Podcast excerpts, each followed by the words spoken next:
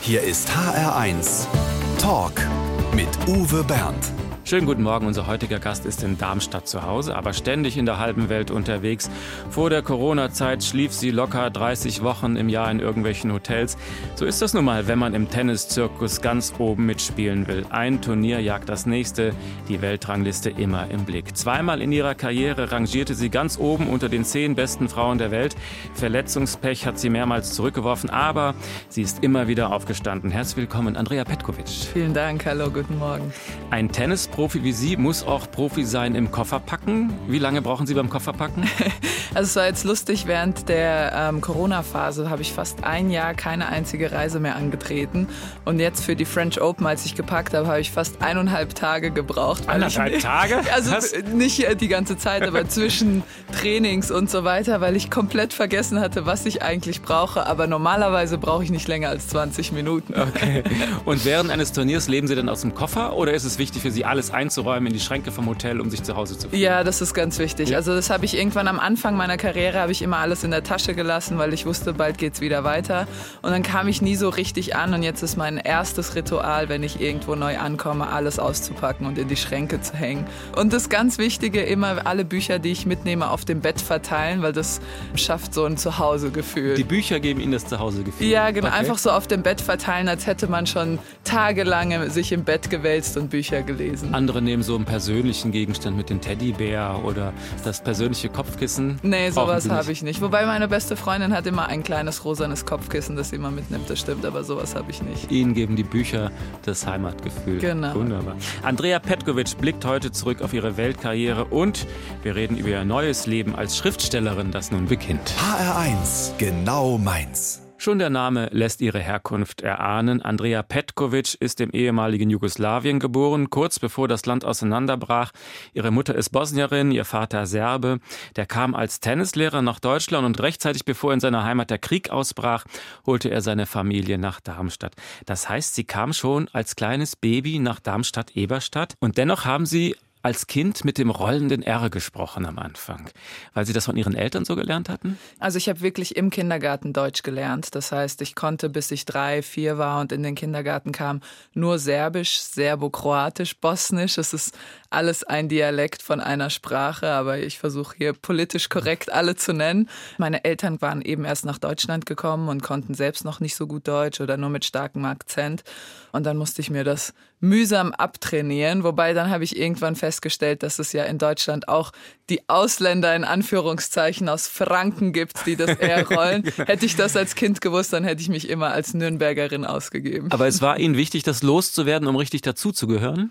Ich glaube, dass man als Kind nicht so in der Lage ist, Komplexität ganz zu verstehen. So wie ich eben meinte, in Deutschland gibt es auch Menschen, die das R rollen. Aber in äh, damals weiß ich, mein Name hat ja ein R, Andrea, wenn ich das ausspreche, wie ich es damals ausgesprochen habe, wurde ich oft danach gefragt, oh, wo kommst du denn her? Und das hat bei mir natürlich impliziert, wo komme ich denn wirklich her? Mhm. Und das war dann Serbien beziehungsweise Bosnien und es hat dann einen ganzen Rattenschwanz an Geschichte und Erzählung ähm, hinten angezogen. Und hat nicht jedes Mal Lust auf diese Geschichte. Genau, ja. und dann habe ich gedacht, das ist leichter, wenn ich mein rollendes R tief hinten in die Kehle verstecke, sodass mich keiner mehr fragt. Sie waren sehr gut in der Schule, haben sogar die zehnte Klasse übersprungen. Alles das aus dem Motiv, ich muss mich anpassen, ich will genauso sein wie alle anderen? Ja, so genau das erkläre ich in meinem Buch, das jetzt auch rausgekommen ist. Das ist meine Erklärung für mich selbst, dass genau. ich durch diesen Migrationshintergrund und ähm, durch dieses neu in ein Land kommen, nicht dazugehören, erstmal sich einfinden müssen. Und dann ist natürlich, also was heißt natürlich, das ist meine persönliche Erfahrung. Bei meinen Eltern war das so, die wollten gar nicht auffallen. Denen war es ganz wichtig, dazuzugehören, dass keiner merkt, dass sie woanders herkommen. Ich glaube, dass ich das so ein bisschen geerbt habe und in mir hatte. Und deswegen hatte ich immer ganz starke Ambitionen und den Ehrgeiz, dazuzugehören und ähm, mich einerseits anzupassen, aber andererseits auch natürlich in der Schule so gut zu sein, dass ich dazugehöre. Und irgendwann habe ich gedacht, vielleicht liegt es einfach an meinem Charakter. Aber es weiß ja keiner, das kann mir keiner beweisen. Andere sind stolz auf ihre Herkunft, sie wollten sie verschleiern. Am Anfang, ich glaube, jetzt habe ich meinen Frieden damit gemacht, mit beiden Teilen meiner Persönlichkeit, mit beiden Teilen meiner Identität ähm, und habe das ganz gut versöhnt und mag Teile meiner serbischen Herkunft und bin sehr froh, auch in Deutschland aufgewachsen zu sein. Aber ich glaube, wie gesagt, was ich eben schon gesagt habe, als Kind ist man dieser Komplexität nicht mächtig ähm, des Denkens, sondern äh, steckt vieles in Schubladen oder malt vieles schwarz-weiß und ähm, versucht sich so durchs Leben zu kämpfen. In Ihrem Buch verraten Sie auch, dass er in der Pubertät gelegentlich mal schwarz gefahren sind, sozusagen als kleine Mutprobe unter Pubertierenden. Aber für Sie war das viel schlimmer als für Ihre Freundinnen. Warum? Ja, ich glaube gar nicht, dass es eine Mutprobe war. Ich glaube, so. dass meine Freundinnen das einfach so, die haben das immer so gemacht. Und das wäre bei mir überhaupt auf gar keinen Fall möglich gewesen. Also wenn meine Eltern das jemals mitgekriegt hätten, ich wäre wahrscheinlich nicht mehr am Leben. Also das hätte ich wirklich, ich wäre bis heute noch in Hausarrest. Aber natürlich wollte ich auch dazugehören zu meinen Freundinnen. Und wir wurden ja dann noch irgendwann erwischt und die Mädels kamen ganz glimpflich davon, die haben ihren Eltern davon erzählt, die haben die 40 Euro Strafgeld bezahlt und haben dann gesagt, mach das aber nie wieder. Und ich musste mir jeden Tag einen Wolf rennen und zur Post rennen, um diesen Brief abzufangen, damit meine Eltern davon nichts mitbekamen und dann mühsam die 40 Euro abstottern von Taschengeld und was sonst noch. Und das war für mich schon eine kleine traumatische Erfahrung. Aber es ist ja ein schönes Leben, wenn das eine traumatische Erfahrung ist. Wann haben Sie das Ihren Eltern gebeichtet? Oder lesen Sie das am Ende jetzt erst im Buch? Ich glaube, das werden Sie erst jetzt im Buch lesen. Also so ein paar Sachen, die ich meinen Eltern nie gesagt habe, die werden Sie jetzt in, aus dem Buch herausfinden. Andrea Petkovic über ihre Kindheit. Ihr erstes Buch heißt Zwischen Ruhm und Ehre liegt die Nacht. Darüber reden wir in der nächsten Stunde noch ausführlich. Wenn der eigene Vater selbst Tennisprofi war und nun als Trainer die Familie ernährt, dann liegt natürlich sofort die Vermutung nahe, dass er der Motor sein könnte für die Karriere seiner Tochter, nach dem Motto wenigstens du sollst es an die Weltspitze schaffen. Manche Kinder kriegen ja tatsächlich viel Druck von ihren super ehrgeizigen Eltern, aber bei ihnen klingt das gar nicht so. Bei mir war es tatsächlich umgekehrt. Mein umgekehrt? Ja, mein Vater wollte, dass ich auf gar keinen Fall Tennisprofi werde. er hat sich, glaube ich, meine Familie generell hat sich eher so einen klassischen Weg von Schule, Studium und Arbeit vorgestellt. Mein Vater war Tennisprofi, er war erfolgreich, aber er war nie in den Top 100. Und ich glaube schon, dass da eine gewisse Enttäuschung bei ihm herrschte darüber. Und das wollte er seiner Tochter, in diesem Falle mir, ähm, glaube ich, ersparen. Das ist meine Erklärung. So. Also die mhm. umgekehrte Reaktion. Er will ihn das ersparen, seine eigene Enttäuschung, statt zu sagen, du musst das schaffen, was ich nicht geschafft habe. Genau. Und jetzt ist es natürlich schwer, das, sich da hineinzuversetzen, weil ich es ja irgendwann geschafft habe. Ich habe irgendwann angefangen, mit Tennis mein Geld zu verdienen. Ich habe mit Tennis wirklich mir meinen Lebensstil aufgebaut, mein Haus gekauft. Das war das alles, was ich kenne, ist immer Tennisprofi zu sein. Und damals war aber nicht klar, es hätte auch nach hinten losgehen können. Ich hätte auch vier, fünf Jahre auf kleinste Turniere fahren können, es niemals ganz nach oben schaffen, ganz viel Geld verlieren, weil am Anfang ist ähm, Tennisprofi-Dasein sehr teuer. Wenn man keinen wohlhabenden Verband oder Familie im Rücken hat, der einen unterstützt, ist es sehr teuer. Man muss alles selbst zahlen bei uns. Also die Trainer, die Reisen, die Hotels, alles wird selbst gezahlt. Das heißt, es ist ein großes Investment am Anfang und wenn das schief geht, ist es natürlich ein großes Risiko. Jetzt im Nachhinein ist alles gut gegangen, aber mein Vater, das war ihm zu heikel. Er war da eher die Sicherheit, er wollte eher die Sicherheit haben. Wie alt waren Sie bei Ihrem ersten Profispiel? Meinem ersten Profispiel muss ich 15 gewesen sein. 15? Ja, also ich habe vorher schon Turniere, internationale Turniere gespielt. Ich glaube mit 11, 12 ging das ungefähr los. Aber das sind dann alles äh, Turniere in der Jugendkategorie. Das heißt U16, unter 16 oder unter 18. Und dann mein erstes Profiturnier, das international in der Damenkategorie war, war mit etwa 15. Wissen Sie noch, wie hoch das Preisgeld war mit 15? Ja, das kann ich Ihnen genau sagen. Also das gesamte Turnier ist mit 10.000 Dollar dotiert. Das heißt, ähm, 32 Spielerinnen sind im Hauptfeld. Es sind weitere 128 Spielerinnen in der Quali. Auf die alle wird es verteilt. Und ich habe, glaube ich, 12,50 Euro bekommen, weil ich in der zweiten Runde in der Quali rausgeflogen bin. Und die Reise insgesamt hat so 450 Euro gekostet mit Flug und Hotel und Übernachtung und Essen. Und äh, mit 12,50 Euro konnte ich mir dann die Straßenbahn nach Hause leisten. das heißt, Tennis Tennisprofi, das verklären manche. Ja? Die denken, da fließt sofort das große Geld. Wie viele scheitern in dieser Phase? Ähm, ganz viel. Also ich habe auch zwei Kapitel in meinem Buch, die mir ganz wichtig waren, ähm, über zwei Mädels, zwei meiner Freundinnen. Das eine Mädel Danica ist aus Montenegro und das andere Mädel Wojka aus Serbien. Und beide haben einen ähnlichen Weg wie ich bestritten und sind irgendwann neben dem Weg liegen geblieben. Und das war mir ganz wichtig, das zu integrieren, dass es eben doch auch auf äußere Umstände ankommt. Sie hatten bestimmt genauso viel Talent wie ich. Aber irgendwann, als ich dann gut war und anfing, Turniere zu gewinnen, konnte der Deutsche Tennisbund mir aushelfen, wenn es dann wirklich teurer wurde und ich dann noch mit Trainer rumreisen musste. Das konnte ich und meine Eltern, das konnten wir uns nicht leisten. Aber dann kam der Deutsche Tennisbund ins Spiel. Und bei diesen zwei Mädels, die ich auch in meinem Buch beschreibe, war das eben nicht so. Und die haben es dann irgendwann nicht in die Weltspitze geschafft. Und es kommt schon auch auf äußere Umstände an, wo man aufwächst, welchen Verband man im Rücken hat, wer einem hilft. Und deswegen war mir das auch ganz wichtig. Aber um auf Ihre Frage zurückzukommen, ich glaube schon, dass man das verklärt, weil die zehn Prozent der Weltspitze, das sind die zehn Prozent, die wir immer sehen und mit denen wir immer konfrontiert sind genau. in den Medien. Das sind nämlich die Stars und die schönen Turniere, wo Tausende von Menschen zugucken. Und ähm, die Wahrheit ist, dass 90 Prozent sich abseits des Lichtes abspielen, ähm, wenn keiner zuguckt. Und wie haben Sie das mit 15, 16 alles mit der Schule unter einen Hut gekriegt? Ich musste auch gut in der Schule sein, weil ich nur dann weg durfte, ab und zu mal für eins, zwei Wochen. Die Sommerferien waren sowieso ausgebucht mit Turnieren. Während der Schulzeit durfte ich immer mal wieder eine Woche bis zehn Tage, zwei Wochen höchstens weg, solange meine Noten gestimmt haben. Das heißt, dieser Ehrgeiz, den ich für die Schule hatte, war auch so ein bisschen unabdingbar, wenn ich weiter mein Tennisprofi-Dasein verfolgen wollte. Und so musste ich sehr diszipliniert sein. Also Schule und Tennis, alles dreht sich darum. Und das in der Pubertät, in der Jugend. Vermissen Sie was? Hatten Sie mal das Gefühl, ich muss was nachholen?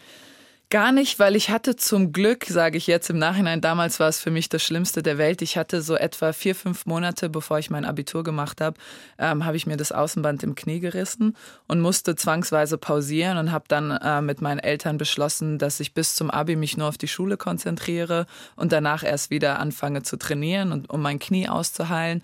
Und in diesen vier, fünf Monaten hatte ich wirklich ein ganz klassisches Teenager-Dasein, wo ich mit meinen Freunden rumgehangen habe und zum Frühstück Pizza gegessen habe und in irgendwelchen Clubs rumgetorkelt bin in Darmstadt. Ähm, und das ist eine Zeit, die ich nicht missen möchte. Und ich glaube, wenn ich diese Zeit nicht gehabt hätte, wäre es jetzt im Nachhinein was anderes. Aber damals haben sich auch Freundschaften gebildet, die bis heute für mich bestehen bleiben und die sich auch gebildet haben, bevor ich dann irgendwann Erfolg im Tennis hatte. Und deswegen ist die Zeit für mich vielleicht mit die wichtigste. Andrea Petkovic über den Beginn ihrer Karriere. HR1 Talk. Mit Uwe Bernd und Tennisstar Andrea Petkovic, auch bekannt für ihren legendären Petco Dance. Nach einem siegreichen Spiel legte sie ganz gerne mal ein paar ausgelassene Tanzschritte hin. Wie kam es dazu? Ähm, es war eine Wette mit meinem Trainer. Ich hatte vorher ganz schlecht gespielt und hatte, glaube ich, fünf, sechs Turniere in der ersten Runde verloren. Dann waren wir bei den US Open und er sagte, wenn du, ich habe gegen eine Top 10 gespielt, Nadja Petrova damals war Nummer 9 der Welt.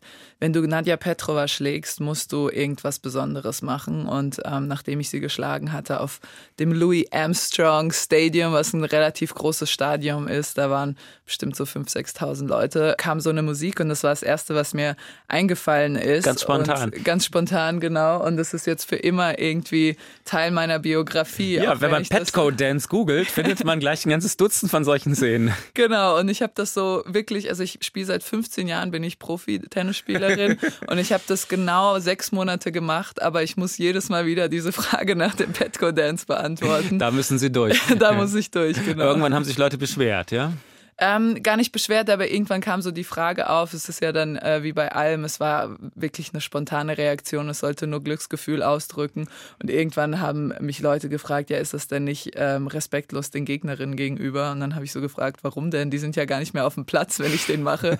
ja, aber ich würde meine Ausgelassenheit so an ihnen auslassen und dann habe ich mir so gedacht, also wenn man jeden Fußballspieler fragen würde, dass er drei Flipflops macht, nachdem er ein Tor geschossen hat und das Spiel ist nicht mal rum, die können immer noch verlieren, verlieren.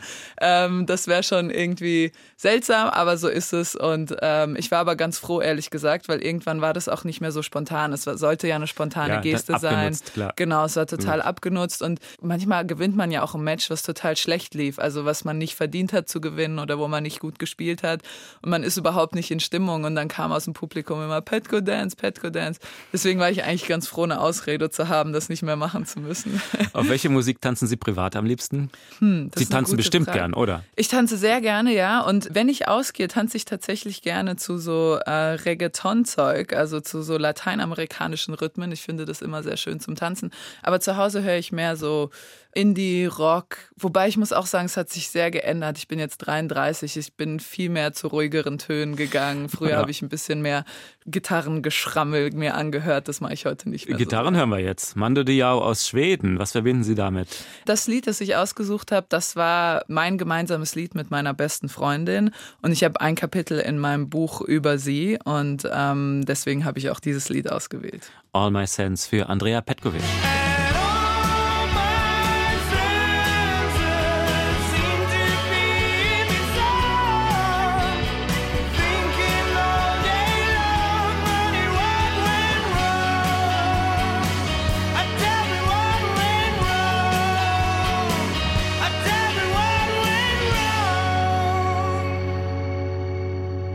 33 Jahre, das ist kein Alter. Viele würden sagen, das sind die besten Jahre des Lebens.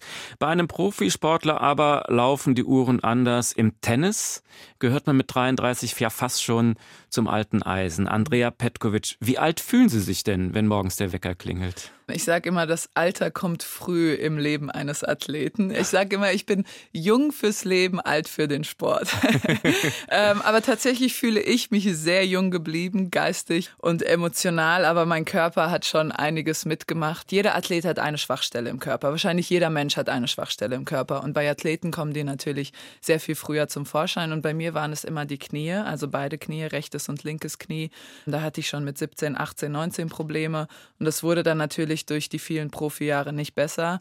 Und bei uns im Tennis ist es so, dass wir ganz oft Belege wechseln. Wir haben vier Belege. Wir haben roten Sand, grünen Sand, der ein bisschen anders ist. In Amerika wird er gespielt. Hartplatz, was natürlich eine Qual ist für die Gelenke und Gras.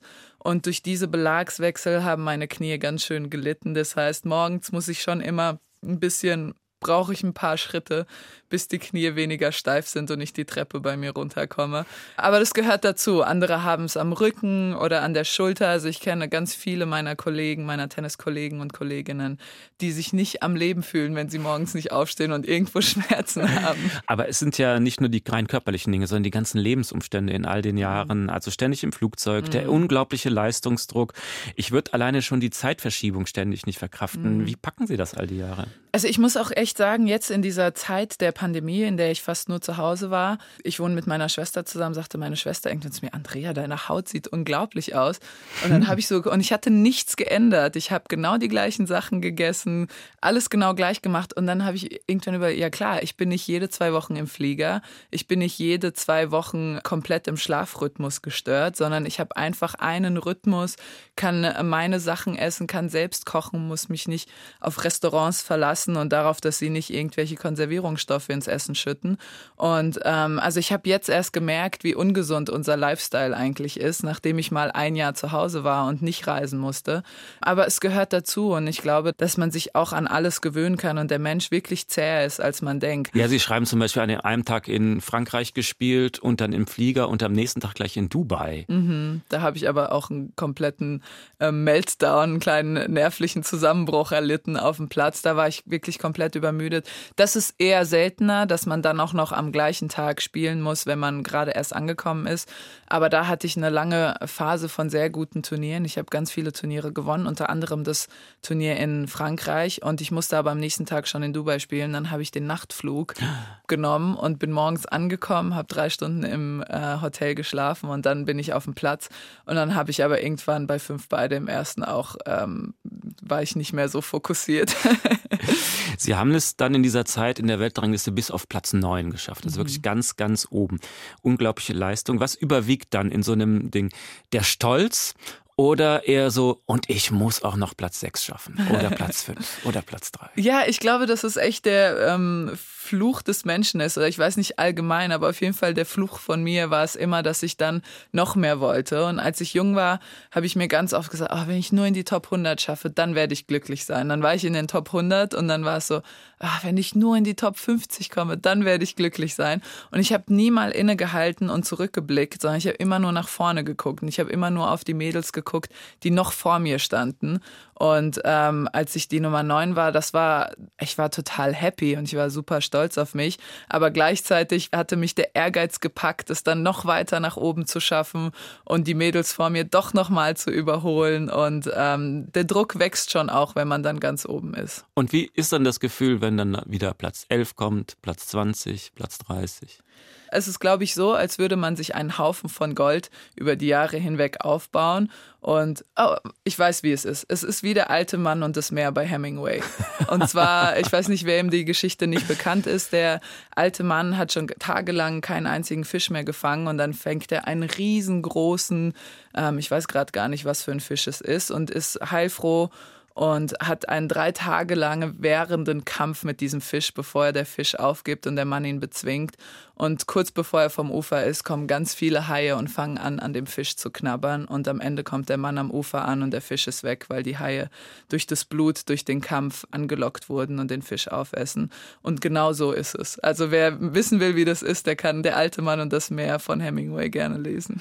Andrea Petkovic in Haie 1 der H1 Talk. Und nun wollen wir mehr erfahren über Andrea Petkovic. Und zu diesem Zweck greifen wir zum Telefon und rufen in Darmstadt an, wo auch sonst. Dieser Herr hier kennt Sie nicht vom Tennisplatz, jedenfalls nicht ausschließlich. Guten Morgen, Herr Überraschungsgast. Guten Morgen. So schnell kann sie Sie nicht erkennen. Geben Sie eine Hilfe. Wer könnte das sein? Hm, ich bin jemand, der mit ihr zusammen versucht, Gutes zu tun. Das ist der Philipp. Ja, Philipp Stockhoff von der Stiftung Du musst kämpfen. Herzlich ja, willkommen. Sehr schön. Hallo Philipp. Hallo Andrea. Schön, Wir müssen erstmal Ihre Stiftung erklären. In Darmstadt kennt das natürlich jeder, denn es ist eine sehr bewegende Geschichte, aber nicht alle kennen das. Sie geht zurück auf den verstorbenen Johnny Heimes. Was verbindet Sie? Genau, Johnny war ein Freund von mir und er ist mit mir im Tennisverein aufgewachsen, hat bei meinem Vater Tennis spielen gelernt und ähm, war ein sehr guter Jugendlicher damals. Er war im Hessenkader, er hat Hessenmeisterschaften sogar gewonnen einmal und irgendwann fing er an, die Koordination über seine Arme und Beine zu verlieren und es wurde Krebs bei ihm festgestellt und er hatte dann zahlreiche Chemotherapien und ist wirklich durch die Hölle und zurückgegangen und ist dann am Ende leider verstorben. Aber was er hinterlassen hat, ist etwas, was nur ganz wenige Menschen schaffen. Er hat trotzdem wahnsinnige Hoffnung zurückgelassen. Er hat diese Stiftung gegründet, Du musst kämpfen, die Kindern mit Krebserkrankungen beistehen und ähm, Sporttherapien ermöglichen. Es gibt Studien, die beweisen, dass Sporttherapien Kindern helfen, ihr Immunsystem zu stärken und den Krebs zurückzukämpfen. Und ähm, dann, nachdem er gestorben ist, haben wir auch noch ein Palliativteam eingesetzt, das Kindern ermöglicht, wenn alle Hoffnung vergebens ist, zu Hause im Kreise der Familie zu sterben. Und da bin ich auch ganz stolz drauf auf die Arbeit, die wir tun. Wir sind ähm, einmal im Jahr haben wir ein großes Turnier, an dem man teilnehmen kann, wo Amateure und Profi-Tennisspieler zusammenspielen und wo wir Spenden sammeln. Und es ist immer einer der schönsten Tage im Jahr für uns alle. Und bisher hatten wir auch fast immer gutes Wetter, oder Philipp? So ist es, so ist es, ja. An dieser Stelle kommt Herr Stockhoff ins Spiel, denn Sie engagieren sich gemeinsam in dieser Stiftung. Wie haben Sie sich kennengelernt? Also gut, ich würde selber sagen, dass ich das äh, spielerische Vorbild von Andrea gewesen bin, aber ich glaube, das wird sie anders sehen. Äh, die Tenniswelt, muss man sagen, ist ja relativ klein und wir verfolgen natürlich, was Andrea macht, wie alle anderen Fans in Hessen auch. Aber ich glaube, wir haben uns ein bisschen besser kennengelernt bei einer anderen Charity-Veranstaltung eines Kumpels. Und ähm, als wir dann damals mit dem Johnny zusammenkamen und diese Idee gegründet haben, diese gemeinnützige GmbH zu gründen. Da sind wir uns dann näher gekommen und seitdem haben wir regelmäßiger Kontakt. Was ist typisch für Andrea Petkovic? Typisch für sie ist, dass sie zunächst wenig Zeit hat. Das äh, ist, ist klar, weil sie natürlich nicht nur viel Tennis spielen muss und weil sie noch viele andere Verpflichtungen hat. Sie ist ja sehr interessiert in allen Bereichen. Äh, aber äh, was sie vor allen Dingen auch auszeichnet, ist ihre Emotionalität und sie ist sonst, macht sie alles möglich, was irgendwie geht, dann ist sie 100 Prozent dabei. Also wenn sie morgens auf die Anlage kommt, sie hat das Tennisturnier ja schon angesprochen, dann fängt die Sonne an zu scheinen und wir merken, dass alle Amateure und anderen Mitspieler sich extrem freuen, dass sie da ist. Sie zieht die Menschen an und sie transportiert das, wofür unsere Initiative perfekt steht. Das macht sie super und wir sind dann natürlich froh, das attraktivste Gesicht des deutschen Tennis für uns gewinnen zu können. das hat der Philipp jetzt gesagt. Er muss ja sagen, wir sind ja befreundet. Was würden Sie sagen, haben Sie von Johnny gelernt? Als er noch gelebt hat, habe ich gelernt, mich selbst und meinen Tennis nicht so wichtig zu nehmen. Ich habe ganz oft, wenn ich schwere Niederlagen hatte und enttäuscht im Hotelzimmer rumsaß ähm, und Johnny mir eine SMS geschrieben hat, kam ich ganz schnell auf den Boden wieder runter. Und dann dieses niemals aufgeben. Ich glaube, das hat man als Sportler sowieso inhärent in sich. Aber beim Johnny war es noch mal was anderes. Da ging es buchstäblich um Leben und Tod und er hat nie seine gute Miene verloren. Er hat nie seine Hoffnung verloren. Er hat immer guten Humor gehabt. Er hat uns immer weiterhin Sprüche gedrückt, obwohl er irgendwann im Rollstuhl saß und nicht mehr laufen konnte. Und Sport für ihn das Allerwichtigste im Leben war. Und ich glaube, dass diese Umstände des Lebens mit Würde zu ertragen, mit Humor zu ertragen, mit wenn wir noch drei Stunden hätten, dann könnte ich jetzt noch drei Stunden lang erzählen, was ich alles von Johnny gelernt habe. Aber grundsätzlich diese beiden Dinge. Herr Stockhoff, wie wird die Arbeit weitergehen? Ja, zunächst werden wir die existierenden Projekte, die wir haben, weiterführen. Wir haben ja neben der Tennis-Trophy auch noch eine Golf-Trophy und äh, wir haben ein paar andere Veranstaltungen. Wir sind immer froh, neue Leute für unsere Idee zu inspirieren. Wie die Andrea gesagt hat, Johnny hat uns alle inspiriert und es geht darum, auch in anderen Leuten das Feuer zu entfachen, was Gutes zu tun äh, und an diejenigen zu denken, auch in diesen Zeiten, denen es nicht so gut geht. Und äh, so ist unsere Aufgabe immer mehr ähm, uns berühmt zu machen. Wir wollen äh, versuchen, vielleicht auch außerhalb von Hessen ein bisschen bekannter zu werden, Spendengelder einzusammeln und das äh, mit verschiedenen Initiativen. Und, und wir haben da kleine, große, große Sponsoren, kleine Sponsoren. Ähm, und da wir sehr ehrenamtlich sind, nämlich 100 Prozent, versuchen wir, das alles, was die Zeit erlaubt, für uns umzusetzen. Philipp Stockhoff von der Initiative Du musst kämpfen. Eine tolle Sache. Danke, dass Sie mitgemacht haben. Ich danke Ihnen. Danke, Tschüss. Philipp. Ciao. Ciao. Der HR1 Talk. Gleich die 11 Uhr Nachrichten und dann reden wir weiter mit Andrea Petkovic. HR1 Talk. Die Frau mit den drei Karrieren ist heute bei uns. Als Tennisprofi hat sie schon alles erlebt. Als Schriftstellerin beginnt sie gerade und dann gibt es ja noch das dritte Standbein. Fernsehmoderatorin ist sie auch noch. Andrea Petkovic moderiert gelegentlich die ZDF Sportreportage. Wann sind Sie aufgeregter? Vor dem Aufschlag oder wenn das Rotlicht an der Kamera angeht? ähm, ich bin anders aufgeregt. Beim Tennis ist es mehr, da habe ich nicht mehr diese Schmetterlinge im Bauch kurz vor Match. Ich bin seit 15 Jahren Tennisprofi. Irgendwann legt sich das. Da ist es mehr eine Anspannung über den ganzen Tag hinweg. Also bis zum Match hin ist man einfach ein bisschen ernster, ein bisschen ruhiger. Im Tunnel so, Im ja? Tunnel, genau. Mhm. Wirklich ganz klassisch im Tunnel. In sich gekehrter, einfach fokussiert und hat grundsätzlich eine Anspannung. Ich habe dann oft so ein bisschen bisschen Nackenschmerzen, wenn ich morgens, auch, also nichts Schlimmes, aber einfach so ein bisschen von der Anspannung, so klassisch die Schultern hochgezogen und Kopf runter. Aber diese klassischen Schmetterling im Bauch, das habe ich nicht mehr. Das gibt's von einer Live-Sendung. Und das habe ich von einer Live-Sendung, genau, weil meine Sendung, die ich moderiere, ist live. Wir haben eine Nullzeit, das heißt, obwohl vielleicht im Radio weiß man auch, was das heißt, wir müssen Punkt 50 Minuten jedes Mal treffen. Das heißt, jeder Satz, den ich improvisiere oder jedes Wort, das ich dazu sage oder wo ich mich verspreche, das kostet uns eine Sekunde und dann schimpfen die Nachrichten hinterher immer mit uns. Deswegen muss ich sehr konzentriert sein. Aber da ist es schon so, dass ich wirklich die Schmetterlinge im Bauch habe aber den Tag über ein bisschen entspannter bin. Also habe ich nicht diese grundsätzliche Anspannung, sondern ich bin eigentlich relativ entspannt und dann so 20 Minuten vorher kommt dann die Aufregung, schwitzige Hände, Schmetterlinge. Unsere Nachrichten fangen auch pünktlich auf die Sekunde an heute, aber wir können es mit der Musik ein bisschen ausgleichen. da ist es nicht ganz so stressig. Prima, wir haben natürlich auch ein Rotlicht hier im Studio und wenn das gleich wieder angeht, dann kommt unser HR1 Fragebogen. Andrea Petkovic liebt die Sprache und die Literatur. Sie hat in Corona-Zeiten sogar einen Buchclub aufgemacht, um mit anderen über ihre Lieblingsbücher ins Gespräch zu kommen. Darüber reden wir gleich auch noch. Zuerst aber unser kleiner HR1 Fragebogen für eine Literatin. Ein Klacks, heute ausgefüllt von Andrea Petkovic. Mein schönstes Privileg als Tennisprofi ist. Mein schönstes Privileg als Tennisprofi ist, auf der ganzen Welt herumreisen zu dürfen. Ein halbes Pfund Butter kostet ungefähr. Das ist 2,99 Euro in dem Biomarkt, in dem ich das kaufe. Meine schönste Reise war. Meine schönste Reise war, ah, ich mag Mexiko sehr gerne, nach Mexiko. Stolz bin ich darauf. Stolz bin ich darauf, Freunde und Familie zu haben und ähm, auch Freunde zu haben, noch bevor ich Tennisprofi wurde. Kinder? Kinder? Was heißt Kinder? Habe ich Kinder oder, äh, oder einfach Sie Kinder? Mal, ich weiß, dass Sie keine Kinder haben, so, aber nee, ist, das, ist das ein Traum oder ist es egal oder ist es der ja, Preis? Ähm, doch, ich glaube, ich würde schon gerne mal Kinder. Ich bin 33, das heißt, ähm, es ist gar nicht mehr so viel Zeit. Ich muss langsam mal zu Potte kommen. Von Boris Becker habe ich gelernt. Von Boris Becker habe ich ganz viel gelernt. Er ist wahnsinnig freigebig mit seinen Ratschlägen und man kann ihn immer ansprechen als deutscher Athlet, wahrscheinlich auch als anderer. Und ähm, er hat mir eine Sache gesagt, die fand ich super. Da saß ich im Restaurant und ähm, habe so geschwätzt und dann kam er zu mir und hat gesagt, das kostet übrigens auch Energie, im Restaurant zu sitzen und mit jedem zu reden. Dann bin ich, habe ich meine Sachen gepackt und bin ins Hotel gegangen und habe mich ausgeruht. Haben wir in der Öffentlichkeit ein falsches Bild von ihm? Von Boris Becker? Mhm. Ich glaube schon, also jein, natürlich gibt es auch viele Sachen, die er macht, die man hinterfragen kann. Ich als Tennisprofi habe ihn als Tennisprofi und Tennistrainer und Tennisexperte nur kennengelernt und das ist das einzige Umfeld, in dem ich ihn sehe. Und das ist ein Umfeld, in dem er sich wohlfühlt, in das er gehört und in dem er einfach ein Experte ist und weiß, wovon er redet und weiß, was er tut.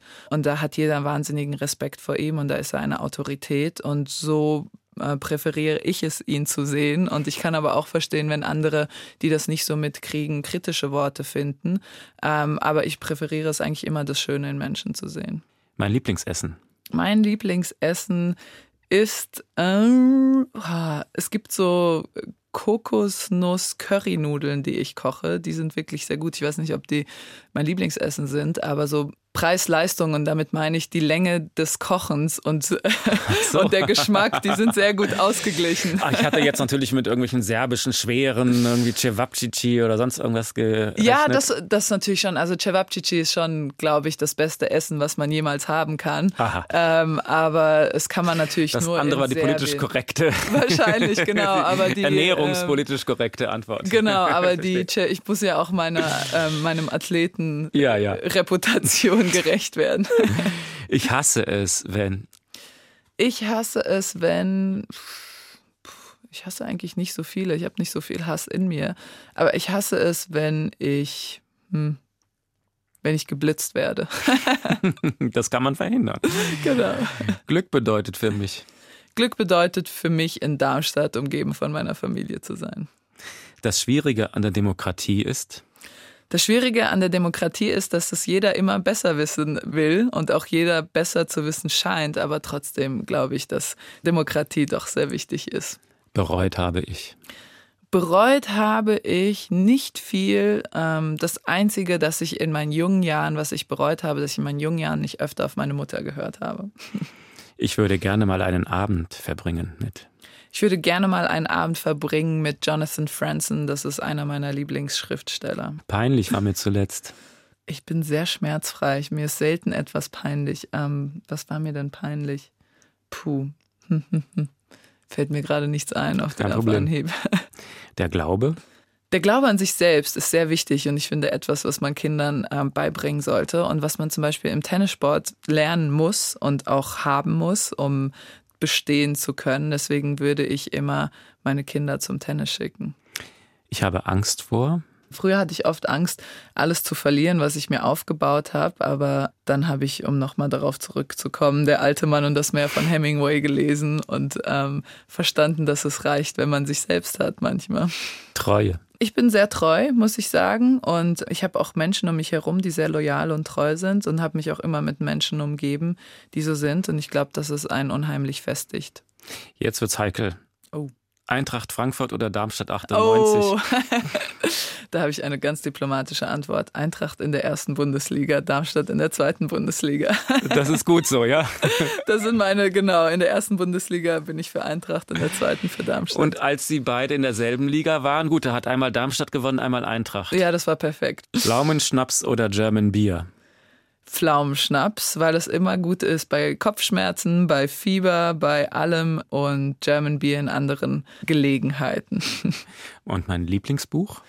Uh, da gibt es so viele. Mein Lieblingsbuch, würde ich sagen, ist A Movable Feast von Ernest Hemingway. Der H1 Fragebogen, ausgefüllt von Andrea Petkovic. Und mit der Schriftstellerin reden wir gleich. Einmal im Leben ein Buch schreiben, davon träumen sicher viele Menschen, aber nur ganz wenige haben auch die Energie und die Disziplin, das auch wirklich durchzuziehen. Andrea Petkovic hat es geschafft. Disziplin ist nun mal ihre Stärke.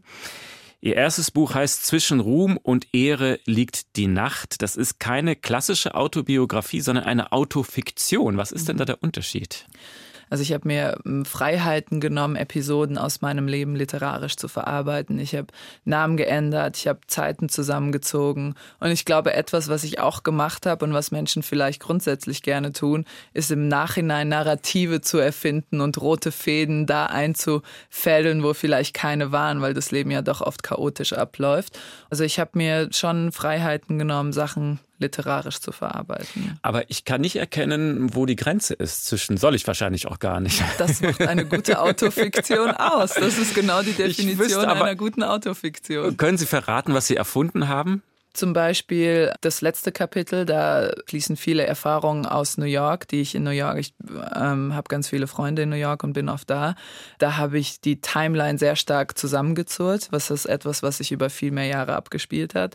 Dann zum Beispiel die ganzen Sachen, die ins Privat-Persönliche gehen bei mir, da habe ich schon viel erfunden, um halt echtes und ähm, nicht echtes miteinander zu vermischen, so dass ich dann, dass keine Gossip-Zeitungen auf die Idee kommen, Andrea Petkovic hat mal das und das und das gemacht, weil es eben nicht ganz klar ist, was ich gemacht habe und was ich nicht gemacht habe.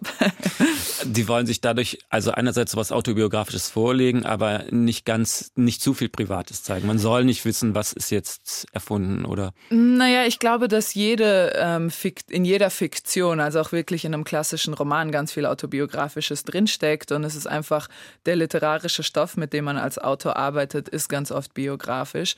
Aber als ich irgendwann, ich wollte auch am Anfang etwas schreiben, was nicht direkt mit Tennis zu tun hat und dann habe ich aber im Schreibprozess begriffen, dass Tennis immer dabei ist, weil es mein ganzes Leben war.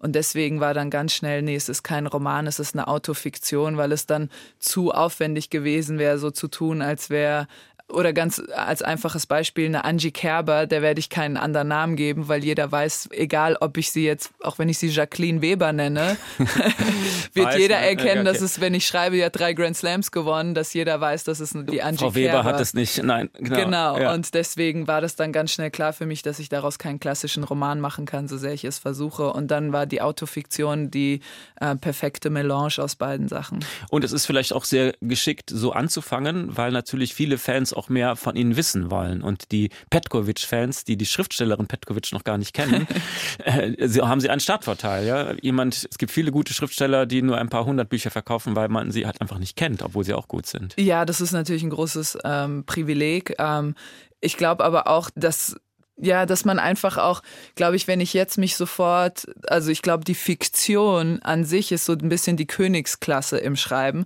dass es auch einfach noch zu früh für mich gewesen wäre. Also dass ich einfach noch nicht so eine gute Autorin bin, um das ähm, machen zu können. Und ich habe das beste Buch geschrieben, das ich in diesem Moment in der Lage war zu schreiben. Und alles andere hätte ich einfach, wäre ich total grandios dran gescheitert. Und selbst jetzt weiß ich, dass ich ein paar Sachen hätte besser machen können. Und natürlich ist es ein Startvorteil, dass dass ähm, ich vielleicht Menschen habe, die an mir als Person interessiert sind, die sich das Buch angucken. Und dann kann ich diese Menschen hoffentlich davon überzeugen, dass Lesen Spaß macht. Und wenn nicht, dann ist es auch okay. dann muss ich es weiter versuchen. Haben Sie literarische Vorbilder? Das ist nämlich das Schöne, das ist der große Unterschied zum Tennis. Ich konnte mir immer die besten Trainer leisten, weil man lesen ist das beste Training, was man ähm, im Schreiben haben kann. Das heißt, ich konnte mir die allerbesten Schriftsteller immer geben und ähm, im Tennis muss man ganz viel Geld hinblechen, um die besten Trainer zu haben. Und ich habe ganz viel gelesen: Philip Roth, David Foster Wallace, ähm, Jonathan Franzen natürlich, Hemingway. also eher englische Literatur. Auch? Das war viele amerikanische Literatur, weil ich auch viel viel in Amerika einfach war. Und dann die andere Seite waren so Dostoevsky, Tolstoi, Bulgakov, viele ei, Russen ei, ei. von meinen Eltern, weil ähm, in Serbien werden die russischen Schriftsteller so beigebracht wie bei uns Goethe und Schiller. Und das war dann so von meinen Eltern waren viele russische Literaten immer in meinem Lesestoff. Genau, so ungefähr. Zwischen Ruhm und Ehre liegt die Nacht, so also heißt das erste Buch von Andrea Petkovic. Drei handsignierte Exemplare haben wir hier. Eines davon können Sie jetzt mit etwas Glück gewinnen. Ganz einfache Quizfrage.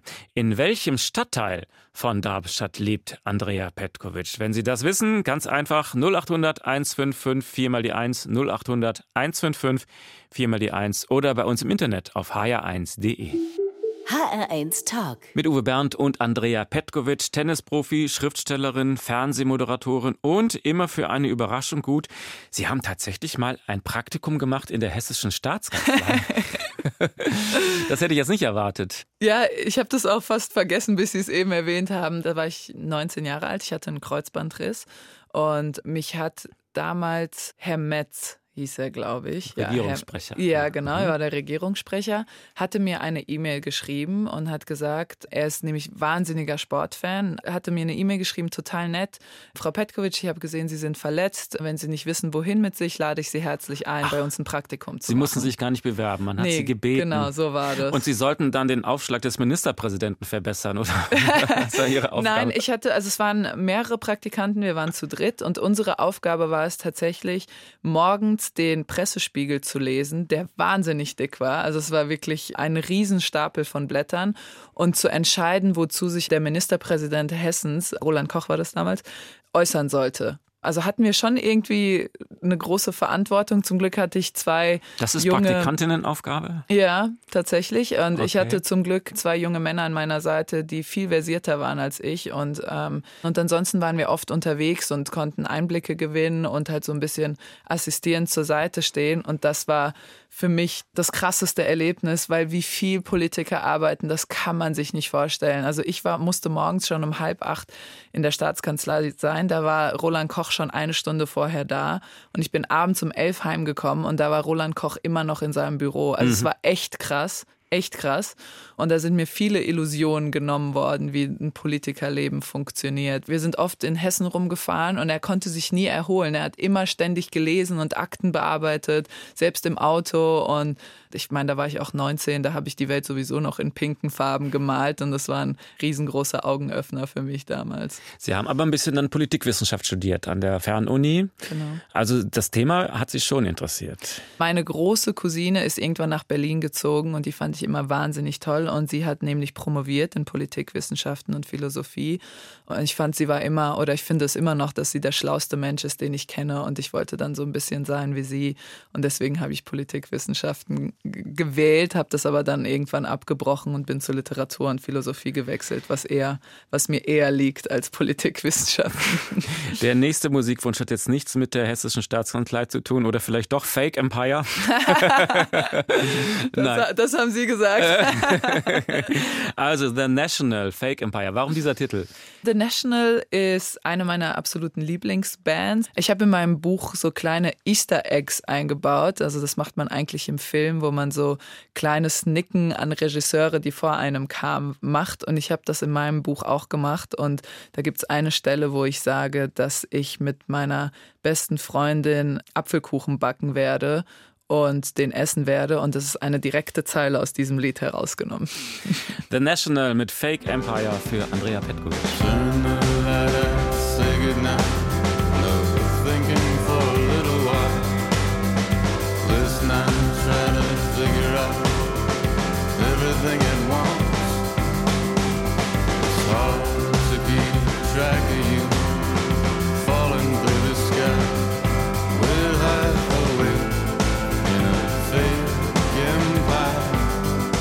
Das Leben im Tenniszirkus ist eine eigentümliche Welt. Man ist auf der ganzen Welt unterwegs.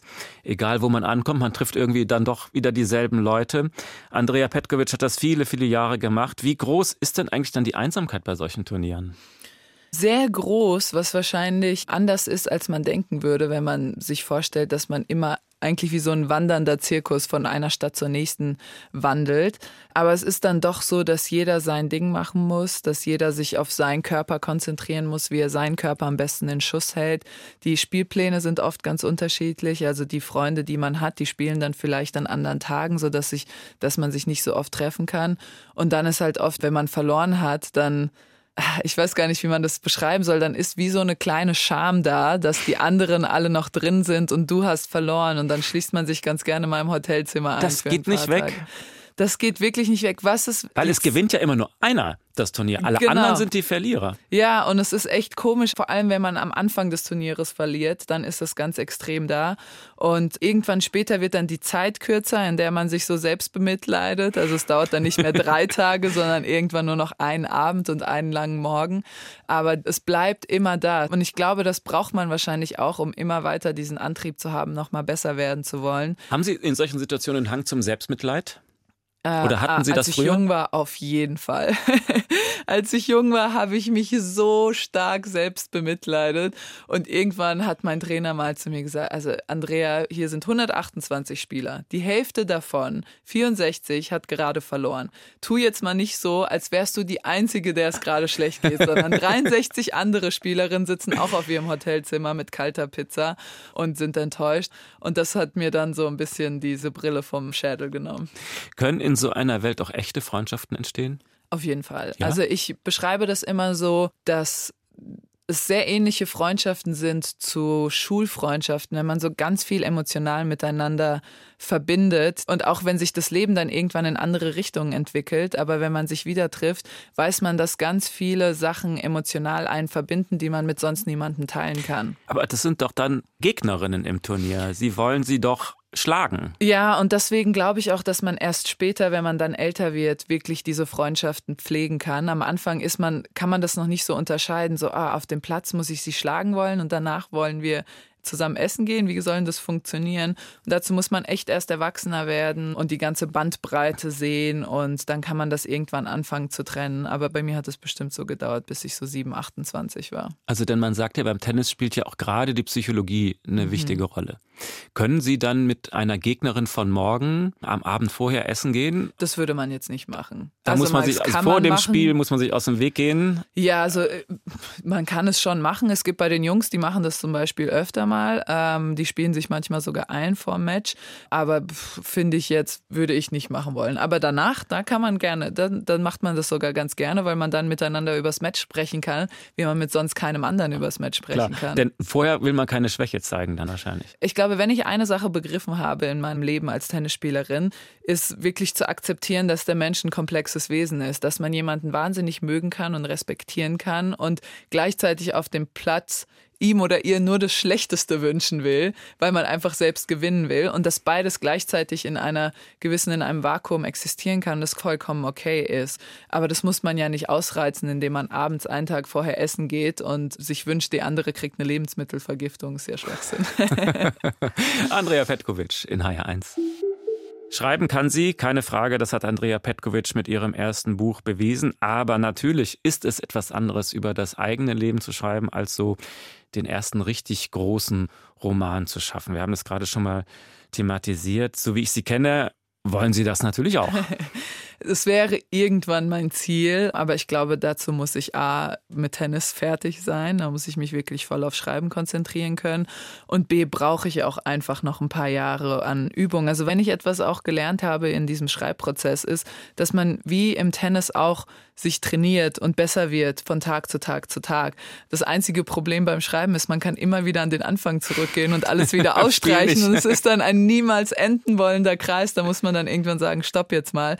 Es reicht. Also für Sie ist Schreiben dann schon auch ein Handwerk, das Sie gerade noch erlernen, nicht nur die Intuition, die einem zufliegt. Ja, ich glaube, das ist etwas, was man, was vielleicht Menschen manchmal ein falsches Konzept von Künstlern haben, dass man so durch die Gegend spaziert und dann trifft ein so eine Erkenntnis und dann setzt man sich hin, arbeitet drei Tage und drei Nächte und dann steht ein Jahrhundertroman oder ein Jahrhundertbild. Aber ich glaube, die Wahrheit ist, dass die besten Künstler jeden Tag an ihrem Handwerk arbeiten und dass daraus große Werke entstehen. Und jetzt will ich mich um Gottes Willen auf gar keinen Fall mit irgendwelchen großen Künstlern vergleichen. Aber ich habe einfach in diesem Prozess gemerkt, dass ich besser wurde und das Kapitel, die ich am Ende geschrieben habe, besser waren als Kapitel, die ich am Anfang geschrieben hatte. Und dass es einfach Entwicklung und Training bedarf, wie bei allen anderen Sachen auch. Gehen Sie denn schon schwanger mit einer Romanidee? Ich habe immer eher Ideen für Episoden und ich spreche die dann immer auf mein Handy ein und oder schreibe die mir schnell auf. Ich habe auch immer ein Notizbuch dabei, oft beim Autofahren, deswegen mit dem Einsprechen. Und daraus entstehen dann einzelne Geschichten. Deswegen, wie gesagt, glaube ich, bin ich einfach auch noch nicht so weit, einen Roman irgendwann zu schreiben. Aber einzelne Episoden, Erzählungen, Kurzgeschichten, da habe ich schon immer mal wieder Ideen für. Was wäre Ihr absoluter Traum?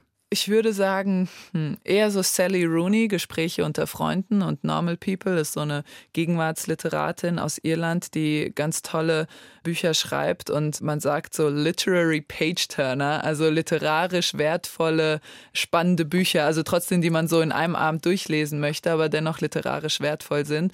Sowas wäre meine Idealversion, aber nochmals, ich bin davon ganz, ganz weit entfernt. Das klingt ja super. Das heißt, Sie sind wirklich eine Leseratte mit viel Begeisterung. Ja, fast rum die Zeit. Eigentlich wollten Sie ja dieses Jahr aufhören mit dem Tennis, mhm. auch um als Literatin wieder mehr Zeit zu haben. Aber das haben Sie jetzt Ihre Meinung geändert. Sie spielen doch noch ein bisschen weiter. Anfang des Jahres war es so ein bisschen Plan von mir. Ich wurde ja auch im Februar operiert an meinem Knie. Da habe ich einen Knorpelschaden. Deswegen ist es auch gar nicht mehr so einfach für mich, so viel zu trainieren und zu spielen, wie es mal war. Und deswegen wollte ich am Ende des Jahres aufhören. Dann kam Corona und ich habe nur ein einziges Turnier in diesem Jahr gespielt, weil es einfach auch keine anderen Turniere gab oder vieles abgesagt wurde. Dann hatte ich mal wieder Knieprobleme. Also es war ein absolut chaotisches Jahr für Tennis und ich glaube für die ganze Welt insgesamt und für alle Menschen. Und deswegen, so wollte ich mich dann nicht verabschieden von der Tennistour und auch von, von einem Sport, der mir so viel im Leben gegeben hat. Und ähm, genau deswegen werde ich nächstes Jahr vielleicht weniger Turniere als sonst spielen, aber immer noch Turniere spielen. Und werden Sie denn am Ende der Karriere alle Tennisschläger versteigern, den harten Cut machen, nie wieder auf den Platz gehen oder werden Sie so eine Hobbyspielerin sonntags morgens um elf? Mich hat es ganz oft so angenervt, die Konditionseinheiten zu machen, das Laufen im Wald, die Krafteinheiten. Aber Tennis hat mir immer Spaß gemacht. Die Trainingseinheiten des wirklichen Tennisspielens, die Matches hat mir immer Spaß gemacht. Deswegen nein, ich werde auf jeden Fall immer Tennis spielen. Andrea Petkovic, herzlichen Dank für den Besuch im im Studio und das sehr offene Gespräch. Am Schluss ist es bei uns üblich, dass unser Gast eine klitzekleinigkeit auswendig sagt. Uh. Oder irgendwas zitiert. Okay.